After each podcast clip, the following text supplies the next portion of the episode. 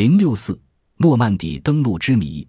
诺曼底登陆是第二次世界大战著名的战役，它以辉煌的战绩载入了史册。但是，在载人有大量史实的史册中，却难以找到记述诺曼底登陆之前美军的一次鲜为人知的登陆演习。直到近年来，法新社报道了一则诺曼底登陆之前的一次登陆演习。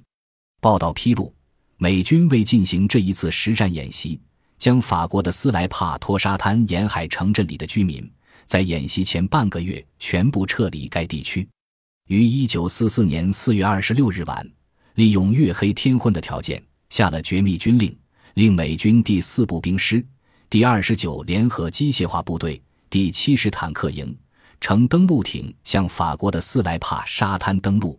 绝密军令指示，这是一次实战演习，一律使用真枪实炮。登陆后，要在沿海城镇进行一次模拟进攻演习，但是，一切行动要求，除了演习总指挥官以外，所有参战人员并不知道这是一场演习。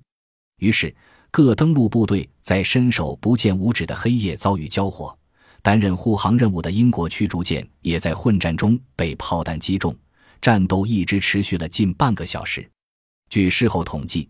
这次演习有七百四十七名士兵做了不白的冤鬼，三百多人身负重伤，堪称有史以来的一个特大惨案。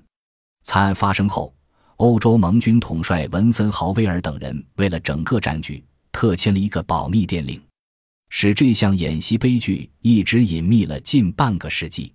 隐蔽虽然被法新社披露，但是当时美军搞这项实战演习的目的是什么？